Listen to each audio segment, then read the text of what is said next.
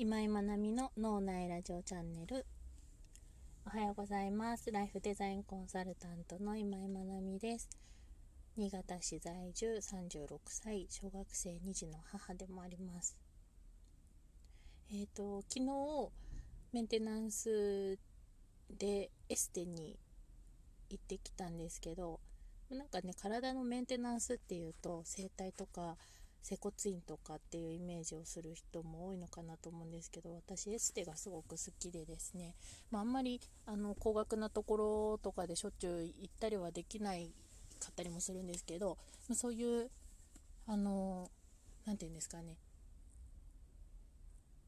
むくみを取ったりとかエステだとそういうのがメインになってきたりするんですけど私結構むくみやすくてで仕事もあの座ってることがほとんどなのでもう本当に手足足とか最近すごいんですけどこう末端がすごい冷えるんですよね。足首とかもういつも冷たいみたいな感じで。で今回は結構そのむくみも強かったので昨日行くのをすごく楽しみにしてたんですけどちょっと通っているところででこの春にオープンしたばっかりのところだったのでオープン価格で最初結構通いやすい値段だったのでもうしばらく通いますって言ってお願いしてたんですけどオーナーさんもすごく素敵な女性の方で多分同年代だと思うんですけどなんかいろいろ話もいつも盛り上がるしすごい楽しくて。で昨日はですね施術をしてもらっていたらえっ、ー、とまあ足もなんですけど手をしてもらってる時になんかいつもよりすごいガシガシされるなと思ってすっごいむくんでたらしくって詰まってたらしくってはあと思ってもうなんかでももう詰まりすぎてるのでなんかガシガシされても痛くないんですよね。結構この痛くない状態って本当にすごく体の調子がいいか悪すぎて感じないかのどっちかなので私は後者の方ででなんかすっごいいつもよりガシガシやってるなって思うんだけど別に痛くもないし気持ちいいしと思ってそのまましてもらってたんですけど、はい、おかげですごくすっきりして。で、まあ、やっぱり蓄積してるので体の体質ってそんなすぐに変わらないからやっぱ冷えやすいのはあるんですけどでもそのむくみが取れてすごいすっきりしました。はい。なんかもしすっごいいいところなので紹介してほしい新潟市の人いたらぜひご紹介します。メッセージください。はい。ちょっと余談が長くなりましたけど今日はあのお話ししたいなって思ってたことが今自分自身が、まあ、お仕事の全体像をですねちょっとこうリニューアルしているところでですねでその中でえっ、ー、とこういろいろ私みたいにコンサルタントとかコンサルタントと名乗っていなくても相談業というんですかねそういうのをされてる方ってたくさんいると思うしもうこういう業界っていうのがあるんですけれども。でいろいろこうやっている中でこう大事にしたい感覚っていうのがあってでこれまあ日常生活においてもうんと共通してることだと思うんですけど何かに違和感を感じるとか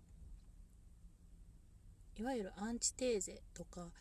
そういう感覚ってすごく大事だなと思ってるんですね。でアンチテーゼっていうのは、まあ、違和感はわかると思うんですけどアンチテーゼっていうのは何かっていうとえっ、ー、と、テーゼっていうのが、えっ、ー、と、何て言うんだろう、定説とか、そういう世の中の、世の中で当たり前とされていることみたいな意味合いだと伝わりやすいかなと思います。はい。なんか、これ、これイコールこれみたいな風に、もう答えとしてなっているものですね。で、アンチテーゼっていうのは、アンチ、いわゆるうんとそれの逆みたいなそれを否定する本当はまあ否定するわけじゃないんですけどうんとそういうポジションのものですねその定説と言われるテーゼとは違った意見ですね。でこの辺はちょっと説明すると,、うんと、長くなるので明日ちょっと詳しく話したいなと思ってるんですけどテーゼそうテーゼとアンチテーゼについてこういろいろまた伝わりやすくしようと思って調べてたらめちゃめちゃ面白いところに行き着いたのでこれは明日の配信で話したいと思います。はい。でちょっと話を戻すとその違和感を感じたりとかえっ、ー、とアンチテーゼ。っていうものが自分の中に芽生えた時この感覚はすごく大事にした方がいいと思っています。でこれがなぜ大事にした方がいいかっていうとそこに自分自身の、あのー、軸になる価値観があるからですね。で世の中で当たり前って言われてることとかこれってこうだよね。まあちょっと,、えーと、分かりやすく例えを言うと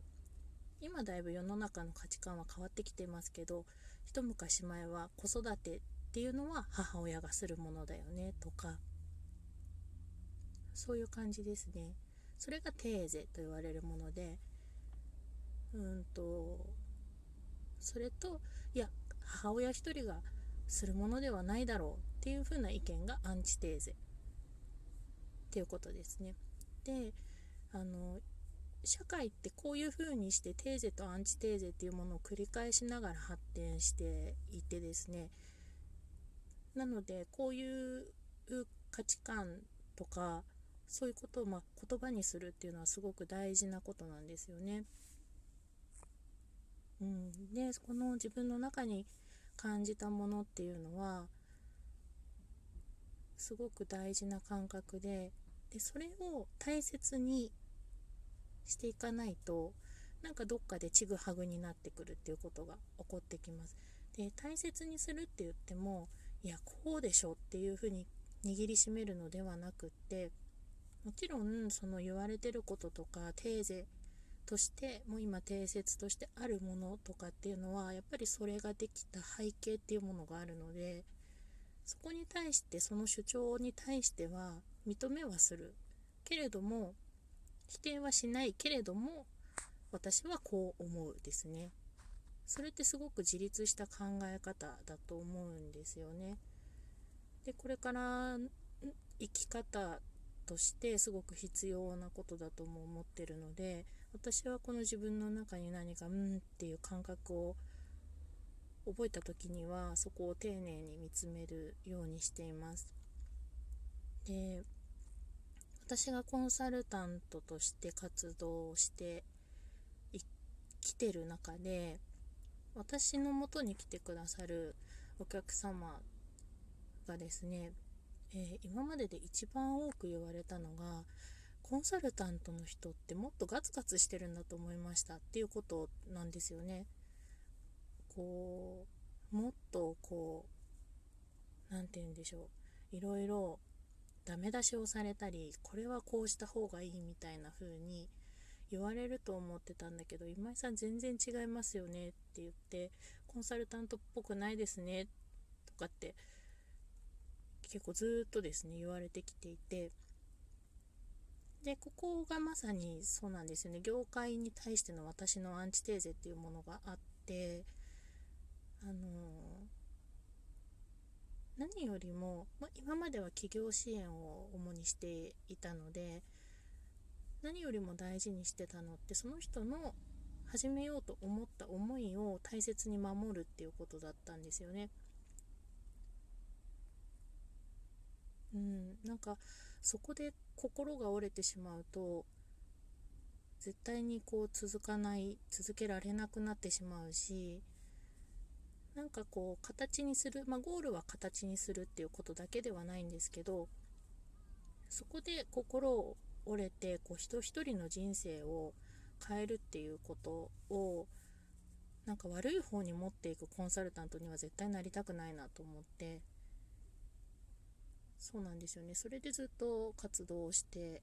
きています。なのでこれからしていくライフデザインコンサルタントっていう